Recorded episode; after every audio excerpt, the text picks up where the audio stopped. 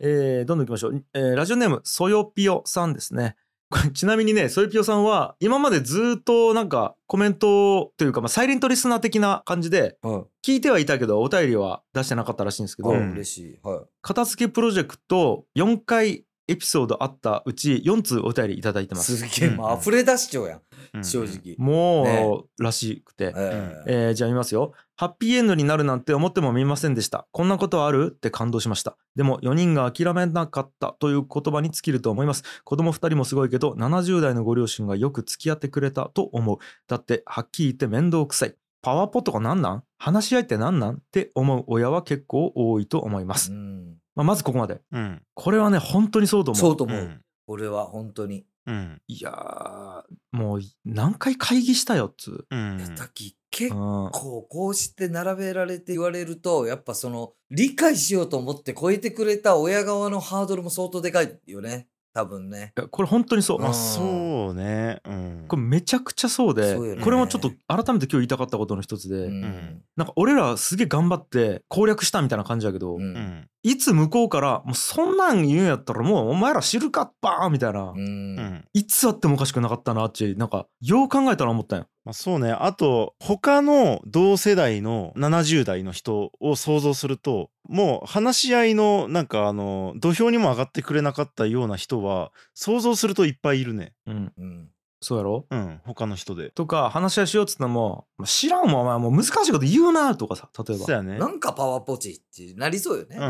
ん違うなんもじゃあもうしなんかやってほしいことし言えややっちゃるきみたいな。うん。うん。延々とそれで終わってしまううん。こともあり得るよね。もあるやろしあともう一個想定するのは分かった。もう全部分かったっつってうん。いや分からんけどもうなんかとりあえずい今ちょっとうんちゅっちょこうみたいな、みたいなね。うん。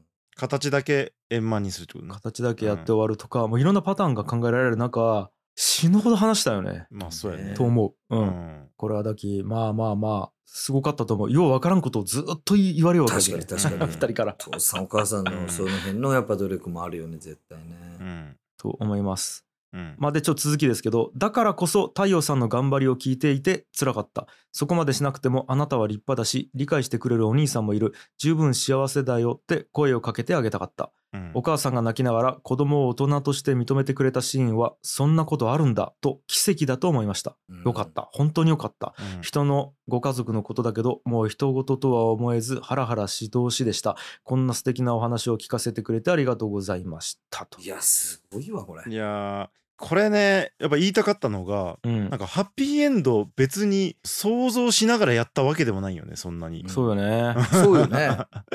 うんうんうん。うん、なんか本当マジでどうなるかわからんちずっと思いながらやりよう感じ。うんそうねだって本当に途中でぶっ壊れちゃってもおかしくないもんね。絶縁視聴器ねだってね。そうやね。ううんでちなみに言うと一番俺が思う確率が高かったのはまあ一応片付けプロジェクトは終わってで別におとんもおかんもまあ、うん、よう分からんけどとりあえず頑張って乗り越えて、うんで俺も太陽もまあもうちょっと乗り越えたっちゅうことで一個の区切りとしてうん。まあもう絶縁はやめちょこうみたいなうんまあまあそそんな感じね。ううんん。ぐらいが本当に落としどころとして俺は思っちゃったし、うんなんやったら太陽途中でやめてもいいと思っちゃったっけ俺、うんうんうん。だから本当にそれぐらいのや目指しちゃったのち俺、うんそうやね。うん。うん、だからまさかあそこで今まで分からんかったみたいなおかんがなるとマジで思ってなかった俺ちなみにうんうんうんなるほどね。なのでいや本当にまあ奇跡と言ったら分からんけど想定外のことが起こったね。そうやね、うん。想定外やったね。うん。と思います。まだまだありますよ、はい。うん。えーラジオネームチョロリさんです。チョロリさんもねかなり長い文章いただいてて本当に全部紹介したいぐらいなんですがちょっと抜粋していきますね。うん。えー圧倒されて、えー胸に突き刺さる回でした。まず、えーこんなに包み隠さず伝えてくださって清則さん太陽さん、えーただ感謝したいです。ありがとうございます。そして青柳高也さん、えー聞き手としてとても素晴らしいと思いました。ほあこれはごめんちょっとカットで。ういやなんで？いやいや。なんで？杉部さんの旦那さん怒る場合こんなそんなカットしたらね。言っちゃうけど。そうか、はい。長くなってきたきさ。ここいらんなと思って。いやいやいるやろ。絶対いるやろ。はい。で太陽さんの諦めない突破力の凄さに感動。仕事相手にできることを身近で大切な家族にはなぜできないのかというお母さんの気持ちを動かした太陽さんの言葉に深く納得です、えー私には手遅れのことがあり腹水盆に帰らずです。と、うん。まあなんかねあったんでしょうね。ね。えーその一方家族だから甘えがち根が深くなりやすい家族だから難しいという高谷さんの言葉に救われました。うん。うん。まあだからねだから結構俺ら頑張ったやけどこれやるのは正解だ！っつうのも多分違っていて。うんうん。あごめん。おすすめはする、うん。おすすめはしますしやると価値はあると思うんやけどなんかものすごい大変やから。そうやね。だからやらないのがダメでやるのだけが正解ともう俺は思ってなくて、まあそうね。うん。うん、おすすめはしますけど。うん。だから難しいし甘えがちやし根が深いし大変やし無理よねとも思っているよね。うん。なんかでまああれはねあの壊したくない現状があるのであればそうそうそ触れない方がいいっていうことは あるね。うもうあるね、もうある。なんか僕らはあんまりそういうのがなかったんでうん。やれたっていうのはあるけど。うん。まあやしなんか現状認識として壊れていたと思っていたから。ああまあまあそうね。だからやれたみたいな。そうだからコミュニケーションを取れてなくても壊れてない家庭もいっぱいあるきね。そうね。うん。それはある。と思いまうす、ん。うん。だから本当に自己責任でじゃないですけど、うん。ちゃんと考えた上でやってもらえればと思うんですけど、うん。うんうん。で、えー清則さんがお母さんの気持ちも含めて冷静に俯瞰して状況を眺め太陽さんが事態を細かく分析しつつ感情も爆発させる役割分担。荒野さんも関わって樋口兄弟青柳兄弟の関係がここでも稀有で尊いです。確かに4人出てきちゃうねこれ、うん。うん不思議。えーミッションインポッシブルを誰も諦めず投げ出さずポジティブな気持ちで完了できたことが奇跡のようです。うん。でもいろいろ思い出し後悔し反省しで涙することもあるので片付けプロジェクトの TT 劇きはしばらくお休みします。これからも配信楽しみにしてます。ということでした。以上がチョロリさん。いやーありがたい。うーん刺さりすぎる。いやーこれ本当はね箇条書きにしてポイントを8個にしてそれぞれ説明みたいなのがあったんですけど ちょっとね、はいすごかったんで、はいうんとかありましたと、ううんんあと、ツイッターネーム、まうちさんですね。樋口家実家片付けプロジェクト、本当に映画化してほしい。ということで。これはでもない話じゃないよね、マジで。うんなんやろな。映画じゃなくてもなんかちょっとした2時間ドラマ2夜連続みたいなにはなりそうな気するけどね、なんか。そうね。そっちの方がボリュームでけえか、映画より。そうね。まあ。ドラマやとね。う。うんん。やっぱ一番気になるのが映像化するときに、う。うんんあの、ミッキーの椅子を蹴り上げるシーンが、うん。ウォルト・ディズニー側がなんて言うかなっていう。そうね。だけそうやね。そうね。下手したらだけその、ネズミじゃなくて、パンダのキャラとかになっちゃうかもしれない。なんか知らんけど。差し替えになるかも差。し替えでそこは。まあむしろあの宣伝したいキャラクターに差し替えとかね。あ、あれな、あの、い別にさ、もう普通の椅子でよくないそれも。やでもあれ、あれ的なやつね。そのゴジラに踏まれたら宣伝効果がある的なやつね。ああれね。それで入ってくれりゃいいけどさ。ね。そうね。そうそうそう。んまああとやっぱね誰が俳優を担当するのかっていうのはやっぱちょっとああ、そう確かね。厳正なね。確かに確かに。それはね。うん。誰がいい嫌かね。まあ、ここはちょっと考えないけんけどね。うんあ高谷君は竹野内豊か。もし出てくるとしたら。いや、まあ、すまあ、一応、うちおかんに相談したら多分、妻夫木とは言うやろうね、多分。妻夫木。あんたの役は妻夫木にしてもらいなさいって言うやろうね、うちのおかんはね。うんで荒野は東南アジア系の、えっと、海辺に住んじゃう人。うんどんな兄弟なで、妻夫木とうん東南アジア系の人が、兄弟やり、兄弟やりようやろ。おかしいやろ、それ。オーディションでね。オーディションでやってもらわなきゃ。ううんん。全然側の、側の配役しか出てこんやん。その主役級、主役級の配役が全然出てこんやん。ね、うんということで。うん。で、なんと、この片付けプロジェクトに関しては、ツイッター以外にですね、感想をポッドキャスト番組で配信してくれた方もいらっしゃいましたと。うんこれ一応ね、あの、ハッシュタグ愛の楽曲工房のツイートを検索した結果見つけた番組を紹介しますとはい。ツイッターネームゴリさんですね。番組名がゴリの堂々巡り。で、えー7月14日配信ですね。第134回感想、樋口家実家片付けプロジェクトを聞いてほっていうタイトルでうん。やってくれてるらしいです。僕ちょっとさっきね、イムから聞いたんで聞けてないんですけど、ううんんちょっとこれ聞きたいね。どういう感想いただいてるのか。どんな感想なんやろううん。ね聞。きたい。うん。え、これイムは聞いたんこれ。あ、今聞いたらしいですよ。う。うんん。うん。なんで、ちょっとこれ聞きたいですね。うん。あと、えー、ツイッターネームラッキーさんですね。はいはい。もうラッキーさんは樋口塾でもあり、もう、もういろんなオフ会でもなってる方なんですけど、うん。えー番組名は春さんのつぶやきという番組で7月16日配信えー樋口家実家片付けプロジェクトの感想ということでうん。こちらもね感想言ってくれてるらしいですよ。う、ーん。うわラッキーさんありがとうございます。これも俺聞けてなかったっすわ。あ聞きたい。どっちも聞きます。ねえ。うん。知らんかった。うん。ということでございました、うん。はい、はい。で、えーあと投げ銭もいただいてますよ。うん。焼き酒さんですね。これ1000円いただいてます。ありがとうございます。ありがとうございます。えー一応これメッセージいただいてるんで。もともと古典ラジオリスナーでしたがこだべりも聴ける愛の楽曲工房を楽しく聴いています。その中でも樋口家実家片付けプロジェクトが興味深くシーズン1も遡って聞きました。私も清則さん太陽さん青柳さんと同世代の84年生まれで小2と年長の娘がおります。うん。また父が大工をしていて実家は20年ほど前前に父が設計し父が建てた父の作品です。昨年母は急逝してしまい現在実家には父が一人で住んでいます。想定外の出来事でしたが実家の片付けどころか実家そのものをどうするか考えておかないといけないと思わされています。私には兄がいますが不仲えちなみに兄と両親が不仲でそのことで私が兄を許せていないという状況らしいんですけど、うん。えー不仲なため樋口さんたちのように兄と協力することも難しそうなので一人で考えるための一つの指針となりそうです。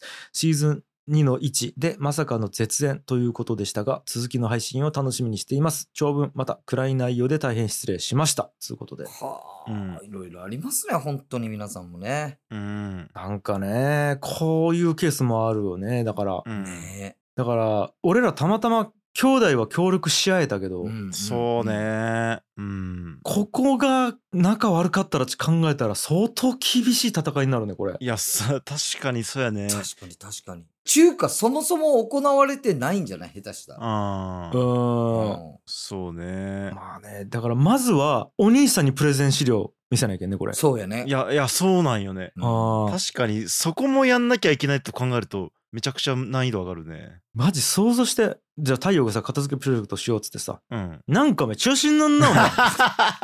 なんか貴様でなんかお前パワーポイント？写真だよお前。わからんとだよそういうこと言われても。地獄兄さん。なんかお前。地獄兄じゃあありさんやね。ありそうやき。おりそうやき。そういう兄弟。おりそう、そういうお兄さんね。そういう兄弟おりそうやき。であー。焼き鮭さんのさ、多分この片付けプロジェクト多分シーズン4ぐらいまで行ってしまうよね。お兄さんが2で解決してみたいな。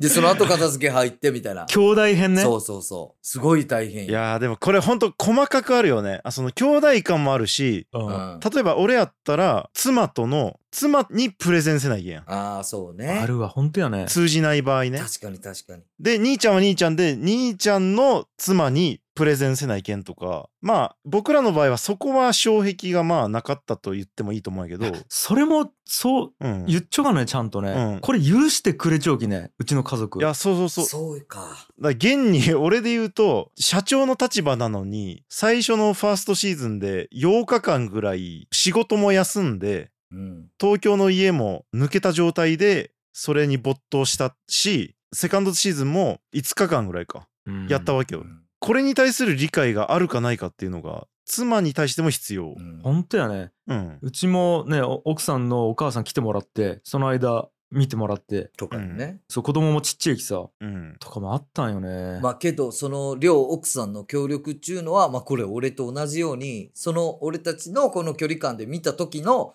兄弟とご両親との絡み合っていたのを見たきやろね、多分。うんやっぱそれをそう認識できちゃうきやろね。そうそう認識できちゃう気だよねそこがね。うんうん、これがもし全然姿を見せていなかったんだとしたら親子の姿とかね。うん、ううんん、うん。したらもう大げさみたいになるよね。なるし。あそれ。だけ本当容易に想像できるのは、うん。いや別にお母さんが嫌になったら片付けとかせんでよくないみたいな。うん。そうやね。うなんんでそんな、何のためにパワポ作るよ。そうそうそう。は、絶縁したちなんってなるしね。全部が。そう。うん。とかもうなんか「いや中中華なあんたはしたいだけやろそれ」みたいな「うん。中華あれやろ」っつって。なんか田川行ってさ「ね してだけなんやろ」もういいきさちょっとえっ、とね唐揚げ弁当買ってきて。ねえねえ、なんかわからんけど、なんか、なんかきょんちゃんの登場人物全部ジョイフルにおるね、なんか。全部ジョイフルで行われようやりとりやね、なんかわからんけど。いやその辺で言うと俺らがどういう感じだったかっていうとうん。兄ちゃん夫婦と俺ら弟夫婦うん。で4人でズーム会議してうん。したね。俺が作っった資料を元にみんなで画面共有してで一旦俺が流れ通りにプレゼンしてで、それに対するフィードバックもらってここもうちょっと厚めにした方がいいとか うんうんうん。ここは削った方がいいとかいうのをやってあじゃあ直してくるわみたいなやり取りを夫婦4人でやってました。やったねマジで。うん、でこれやれるかっていうのもあるよねなんか。そうね。うん、マジでもう本当に広告代理店みたいなことしとったもんね。なんか「えじゃあプレゼンがあるき」みたいな、うんプレゼンがあるきちょっとパワポの最終チェックしたんやけどちょっと。ね。今度コンペでねプレゼンでここの案件絶対取りたいからちょっと聞いてみたいな。そうそう。夜中に。その熱量やし、その作業量よね、本当に。うん。で一銭にもならんしむしろお金払いようしね、そうよね。うんそうじゃうん、これに関しては。まあだから数々の協力が必要不可欠やったしその中でやれたんやけど高谷君は全く何もしてくれてないねいや、一つもまそうやんね。全く何もしていないよ。今さ改めてそれ言う？今の数秒でめちゃくちゃ思い出したろなんかしてないやなんかしたっけって思ったけどしてんなぐらいで気づいたらないよになる。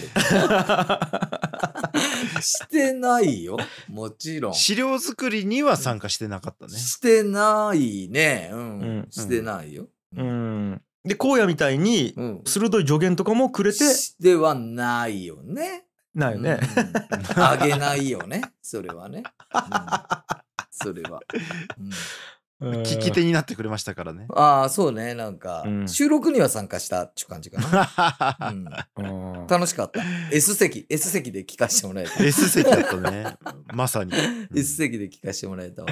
そうだってイムですら途中でなんか差し入れ持ってきてくれたもんね、そうよね。あの、うん、そうよセカンドシーズンね。うん、セカンドシーズンでの時にね。パレット来てくれてさ「大丈夫っすか?」っつってうん確かに確かに。ラッキーさんのパイナップル持ってきてくれたんよ、ラッキーさんのパイナップル。はいはい。めっちゃ美味しいやつ。そうそうそうはい。ラッキーさんねパイナップル農家塩木さん農家のね。それに引き換え高井君はすげえ「はよ聞かしてお面白い!」っつって言おっただけやそう俺の話聞いてずっと なんでシーズン2まだなかなか上がらんの？つってずっと思う。はよしもうこっち先気になっちゃうけど、はよあげりって思いよったきね。そうばい。あーはいもうそういう人間はね断捨離したいとこなんですけど。うんうんうん。なんですが、はい。実はね断捨離っていう言葉についてもちょっといただいてるんですよ。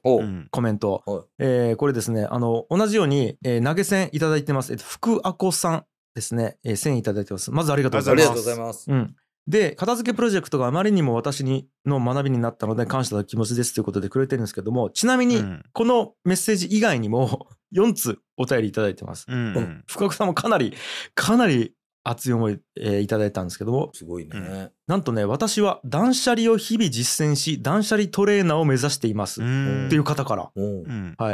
断捨離イコール闇雲にただ捨てるというイメージを持たれている方がほとんどですが実際は奥がとても深く片付けを通して固定観念に凝り固まってしまった心を解放し身軽で快適な生活と人生を手に入れようとする思想ということで単なる物の片付け論ではありません。うんうんうん。放送中に樋口家実家片付けプロジェクトは断捨離じゃないという断捨離イコール捨てるという意味でお話しされていたのは少し残念で、はいはいはい。えー片付けを通して物から人へ関係性を問い直すことはまさに断捨離。うん。樋口家実家片付けプロジェクトはまさに断捨離ともどかしい思いで聞いていましなるたほどね。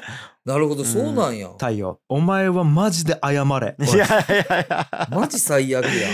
すいませんあのあれなんですよね。うん。なんでそういう表現したかっていうと結構両親の間では軽い意味で使ってたんですよ。うんうん。片付け中にね。断捨離っていう言葉を。うん。うん。でそれがあったから軽い方の意味をの断捨離じゃないよっていうことを言ってましたああだから捨てるっていう意味でのそうそうそう。断捨離っつう風に使いよったきね、うん。単純になんか流行り言葉だから断捨離断捨離みたいな感じで言ってる感じだったよね。うん。そういう意味で使うっていうのが一般的になっちゃうきね、今ね。うん、うん。片付け中はね。うん。片付け中はそれがあったからううん。ん、そんな感じです。なるほど。そう。で俺が高井君にさっき言った断捨離はその軽い意味での断捨離機ああ。そのただ捨てるっちゅうその ぽぽいするぽいする。ややこしい。ややこしいややこしい。断捨離じゃない！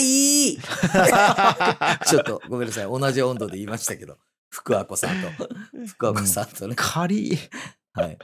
いやーでちなみになんやけど、うん。断捨離提唱者の山下秀子さんもハイパー溜め込みやんっていう言葉あるんすか？知らんけど。溜め込む人のことやろねこれ、うん。うんハイパー溜め込みやんの母との壮絶なやり取りがあったと話しています、そしてついに母に片付けさせたいという思いを断捨離した。とか。あえあそれ自体を断捨離したってことね。うん、実家の片付けとはそれほどまでに難しくそして自分自身への挑みがいのある問題かもしれませんねと。うん。お母さんきっと今まで自分より家族世間さらに親の価値観などを優先して物もことも人間関係もいっぱい引き受けて一生懸命生きてきたのかなと想像しました。その思考の証拠品が家のありさま。断捨離は関係性の問い直しそして目指すのは家の片付けではなく命のご機嫌です。ほうん。なんかの言葉、ーねちょもう一回言うね。え。うん。うん。断捨離は関係性の問い直しでそして目指すのは家の片付けではなく命のご機嫌ですと。うん。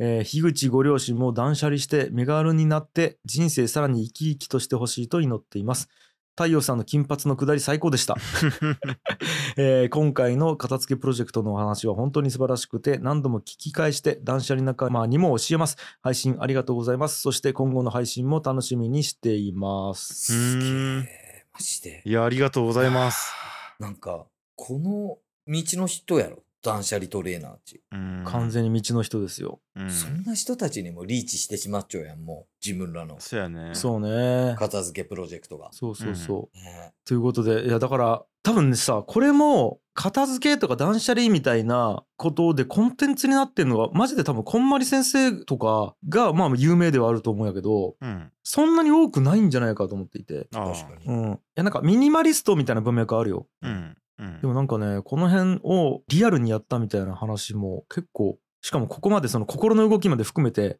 うんレポートしたっつうのコンテンツが多分あんまりないんじゃないかなと思っていてうんうんなんかさ、大体あるやん、断捨離ってこう、捨てる条件、捨てない条件みたいな。これは取っとけベスト10みたいな。うんそういう YouTube コンテンツとかめっちゃあるんよ。うんうん人生で捨ててもよかったものベスト10とかさ、うんなんかあるやん。う。うんんこれだけは残しとけベスト5とかさ、うん断捨離のコツとかはあると思うけど、うんまあまあ全然違うやん、我々がやったこと。違うね。そうねうんもう後半かけ離れちゃうもんねそういうことからうんうん俺だけ聞き直して思ったんやけどね、片付けの話全くしてねえきね。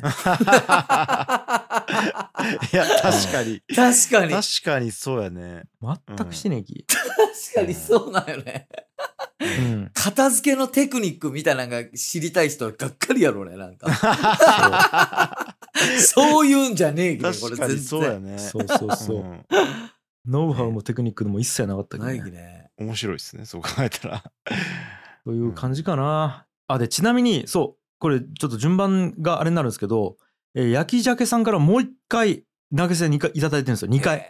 ありがとうございます。うんありがとうございます。はい樋口家実家片付けプロジェクトシーズン2最後まで聞きました。これだから全部配信終わってからさらにもう一回いただいてるってことですかね。うん時系列順に言うと。うんえー誰一人として途中で投げ出さず、様々な要因が絶妙なバランスで噛み合っての成功、とても聞き応えがありました。娘でもあり母でもある私が特に印象に残ったのは甲斐さんの樋口さんのお母様への共感力と何度もブチギレられても子供が一番大事と言えるお母様の愛情の深さです、うんえー過去のブチギレも含め聞いているとお母様の方から絶縁を言い渡されてもおかしくないのではと思ってしまいました、うんこれもまさにねさっきね。もう話出たけど、うん。途中お母様の体調不良もあったので無事に終わって安心しました。家族の関係は表面上の仲の良さでは測れないのですね。そしてフラットな目線の第三者の介入も重要であると勉強になりました。私も父とまた夫や子供と樋口家のような信頼関係を築けているだろうかと考えます。気遣っているようで遠慮や甘えが多いかもしれません。それからお父様がどんなスタンスだったのか気になりました。各界の青柳さんの発言も空気が軽くなるようでとても良かったですあ。りがとう。長文読んでくださりありがとうございます。これからも配信楽しみにしています。で、1000円いただいてます。うんありがとうございます。うんまあだから、父親はもう、まあ基本的にずっと中立であろうとしたみたいなことはまず一個あるね。うんうん。だから俺らのこともずっと聞こうとしていたし、おかんのことも聞こうとしていたし、で、俺らが言いようことがさすがに伝わってなさすぎやったらそのフォローもしよったし、そうねまああとことが荒げられることをなんかストッパーとしてうん存在していたっていうのはあるよね。うんいや、なんか中学から俺は樋口家を見ようけど、お父さんずっとその役割しようよね、なんか。うん。結構。あそうと思うだけどバランサーやったんかもねうん。そうね。と思う。う。うんん、だから多分ねこの絶妙なバランスもあって多分やけど、えっと、俺とおとんがそれぞれ子供側と親側のバランサーとしておってうんうんで太陽とおかんが一番遠いところにおってそうね。でここをどうしたらいいかみたいなものをうんうん。やりよったみたいな感じじゃないだから俺はおとんと連絡しよったもんねずっとうんうんうん。なるほどね。「うんおとん大丈夫?」みたいな「どうする?」みたいな、そうね。うん。うん、だからそうやっぱおとんの存在も相当あるよねそうよね。と思う？うん。ということでしたうん。以上かな。はい。うん。でなんかね改めてこう振り返ってねもうこれ一言で言うととても尊いものでありその家族っつうもの。うん。うん。同時にねこれグロいなと思ったなんか。うん。黒い。グロくない？なんかうんこうむき出しというかさ。うん。内臓まんまじゃない？なんか家族との。まあね。うん、うん。うん。どう言ったらいいんやろな。もうなんか防御できないというかなんかこう人間むき出しになるというかうん。つうのねなんかこう怖さも感じたよねなんか同時にうん。だからこれちょっと今回読めんかったけど俺だけ古典ラジオとかでまあこの番組もそうやけどいろんなことを言ったりコメントしたりしようやんうん。結構ある程度俯瞰できるし自制もできる人間と思いよったよねううんん。やけどなんかこうね家族のことになったらブチ切れて椅子壊したりするわけようん。多分やけどもうなんか理性とかではないところのなんかむき出しのなんかがあるよ多分なんかね、これはそうやね。うん、家族っていうそうよね。そうそうそううん。だからまあねなんかグログロいっつったらちょっと表現がいいんかどうかわからんけどうん。単純にあったかいいいものみたいな一言では言えんなと思ったなんかうんう。んというのを感じました僕はそうね。腹裂いてね。腹裂いて血だらけで出てくるんやきね。そう、うん内臓見せ合ってねそう。そうやって出てきたもん同士やき。そりゃまあ、グロい関係ではあるわな。うん。と思いますよあそうっすね。なんか僕が思ったのは、やっぱ理不尽をなくすことが不自然だなと思った。家族同士っち。ーううんんうん。そうねだ結構言うやん。家族だからといって理不尽なことが多いみたいな感じでも文句が。うんまあお主にこの視点で、子から親への視点で言われることが多いけど、理不尽織り込み済みで付き合った方がいいなと思った。なんか。そうねうん。これが理不尽じゃなくなったら、まあある意味家族らしくないというかね。うんうん。だってもう生まれた時から理不尽やもんねたまたまうん、そうやね。たまたまそこで生まれたっちゅううん。関係やきさ、うん、確かに確かに。うん、夫婦だけなんよね？コントロールできるのうちうん、だからおとんとおかんだけはコントロール可能なんやけどもうどんな子供が生まれてくるかとか何人生まれてくるかとか男か女かとか全くコントロール不能やきう。うんん。もうだから理不尽スタートやきねそうね。そうやね。うんだけどまあ僕が常に気をつけていたのはやっぱりこれを子供たちに対してどう生かすかっていうあこの経験をね。うん。そうね、うん、ってなるとやっぱり理不尽を無視しては到底やれないなと思ったよね。うん、うんうん。そうね理不尽を受け入れるというか飲み込むというかう。うんん。前提にするというかうんそんな感じですかいやね。確かにそううんうん。しゃあ長っ めっちゃ喋りよやん。めっちゃ喋りよ。結局喋ったねうん。いやいや30分いやまあ長くて40分ぐらいやろうと思ったんやけど喋ったね1時間喋ってますよ。ごめんイム ということではい。以上かなうん。いやー本当に聞いてくれてありがとうね家族のみんな いやいや。おん？えお前ら家族やろ？おっと。これ聞いてくれているリスナーたち理不尽なこと言ってますよ。家族だと思って。